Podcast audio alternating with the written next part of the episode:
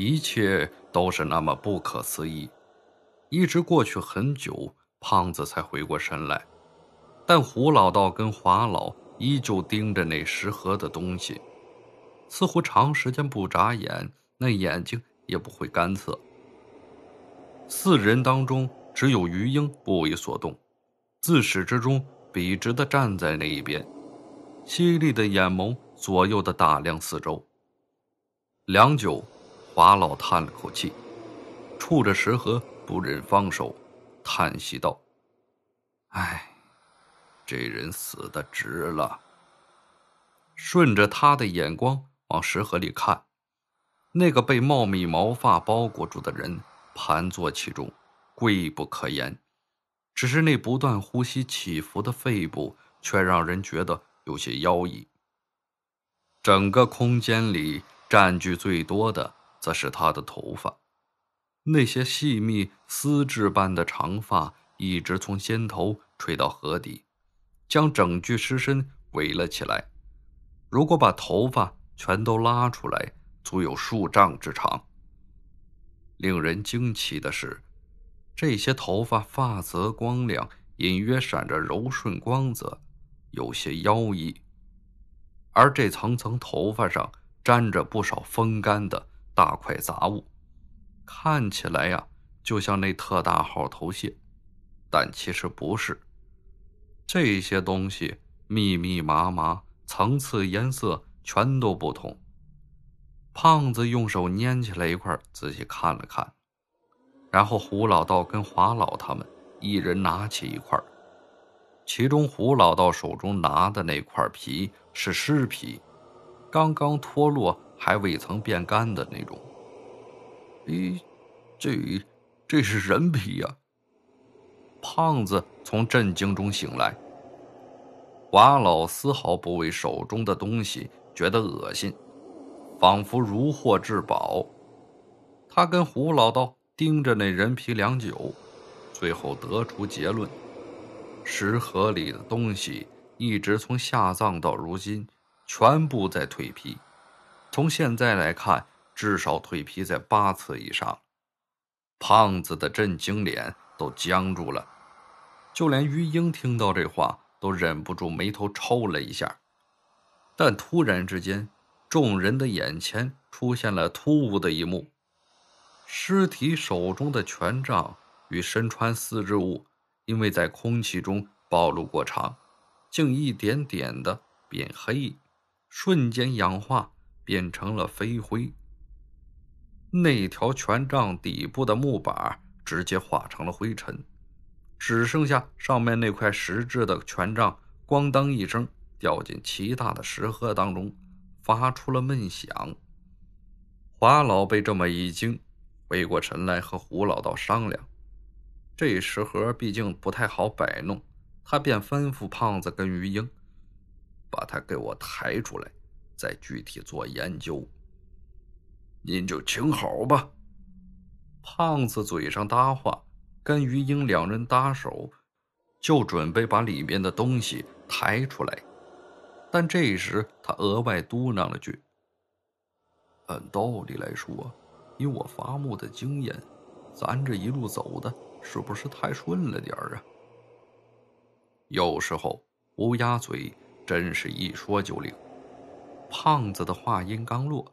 华老眉头一皱，吴老道也愣了愣，琢磨起了意思。华老这就要呵斥胖子，但胖子手抓住石盒内尸体的鼻群，已经来不及了。不等他说完话，石盒那东西腾的一声坐起，三白的牙齿就咬上了胖子。胖子急了，这盒子太大，根本没办法使劲。被这一下起势咬住胳膊，急得他大吼了一声。这家伙当机立断，眼看那双死尸的手臂就要抓来，猛飞起一脚，踹向尸体的额头。于英甚是赶过来，一刀切去了胖子的衣袖。还好，尸口里只是咬住了他的衣袖，但石盒里那家伙一点也不给人留余地。张口间，一口尸气喷了出来，胡老道迅速一晃符咒，一道符火激发而出，将那尸气烧得一干二净。趁机上去一张镇尸符定尸，对于英他们说道：“你们碰触太久，被他吸收了阳气，引发了尸变，先把他弄出来。”但已经来不及了。众人一直忽略的墓室里，突然间传来了一声微弱。但极其有力的声音，就像一个喉咙嘶哑了的人，嗓子似乎发出了那种粗糙的漏风声音。但瞬间，整个祭台里的气息一冷，声音听着极其阴森，只把所有人都吓了一跳。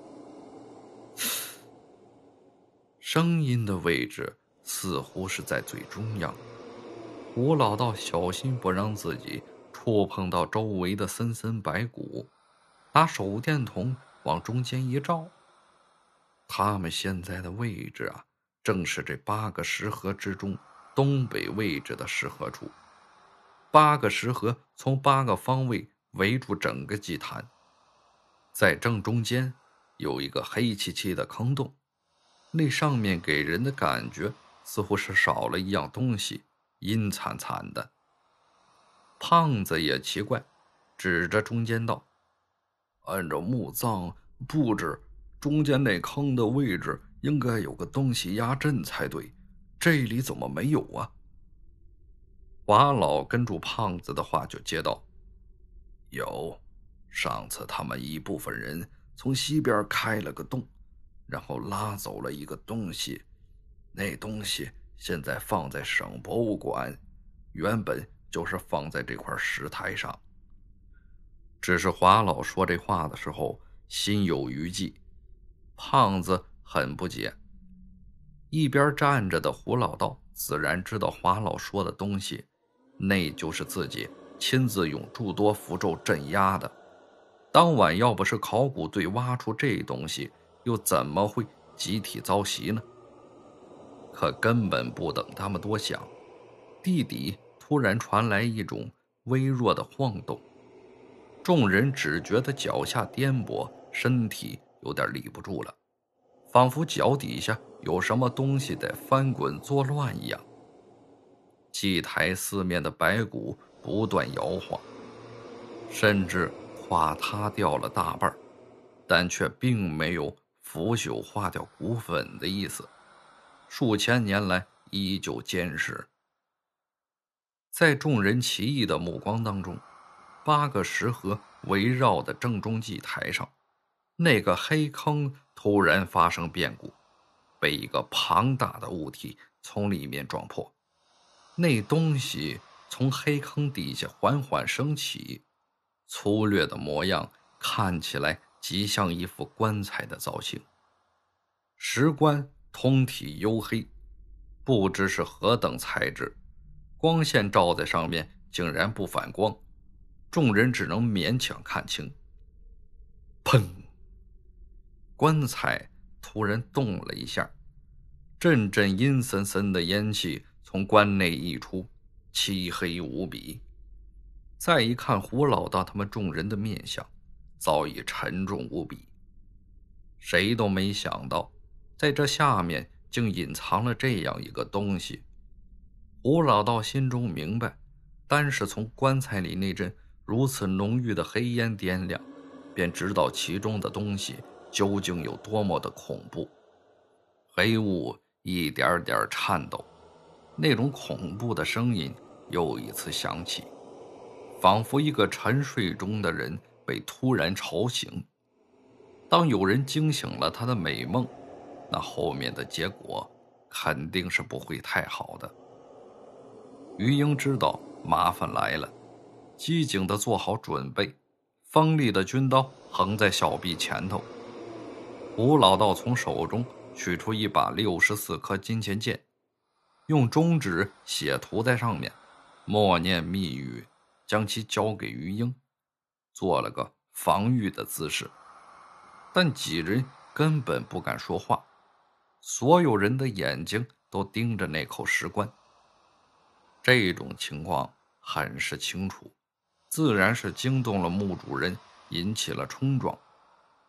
这要是在别的墓里可还好说，但偏偏在于这地宫根本就不能以常理度之。胖子先是观察情景，悄悄把手电筒灭掉，整个祭台里所有的手电光芒在这一刻全部熄灭，因为这代表着对墓主人的尊重。要是我，肯定得说，都跑到人家墓里来搬东西。这还狗屁的尊重啊！但该做的形式是必须要有的，认错也得有个态度。手电光芒熄灭的那一刻，也正好是石棺那东西真正醒来之时。一声嘶哑的低吼似乎代替了哈欠。寂静的地宫里，此刻再没有别的声音。就连众人的呼吸声都显得小心翼翼，生怕再打扰了里面的东西。在这方面上，进墓之前，胖子就说过很多常识，所以啊，大家都不敢怠慢，只好暂时听着动静。寂静的地宫里，直过去了好久，就连胡老道也开始感叹时间的漫长，但其实。只是不到一分钟的时间而已。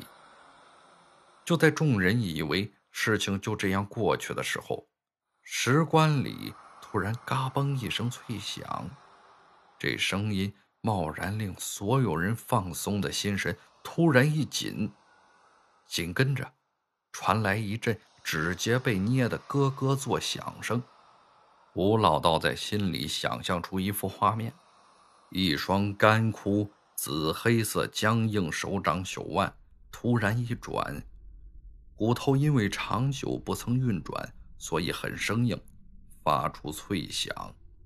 活动开手腕，然后则是整个五根干枯恐怖的手指，五指微握成爪，手上关节发出咯咯咯的活动声，仿佛像是沉睡了多年的旧机器。突然恢复运转一样。胡老道并不是故意这么想，而是此刻那种诡异的气氛不由得令他胡思乱想。甚至不只是他，在场的每一个人此刻都丢掉了以往的机警、沉稳，不由自主的在脑海里交织着那恐怖的画面。吴老道想，接下来。那只恐怖的爪子紧接着握紧在一起，同时一阵咯噜咯噜活动脖子的声音，肯定会更加清脆夺目。然后，漆黑的黑暗当中，一阵紧绷的关节摩擦声不断响起，那分明是一个人用力蠕动关节、握指成爪成拳的声音。这跟想象中的一模一样的清脆声，简直比大冬天的咬一口青萝卜还脆。那东西竟然在活动脖子。当浑身关节活动完毕，是否会有一双干瘪的爪子，用它那长长的指甲去推开棺材，发出刺耳的棺材挠爪声，最后掀破石棺？破棺而出，所有人突然集体想到了这里，胖子扑通一声就给跪下了，口称饶命，同时一拉身边的于英跟华老，连续几声扑通跪地声，令胡老道也不再坚持。俗话说，多一事不如少一事，尤其是在这种诡异的地宫里，任何一个小举动。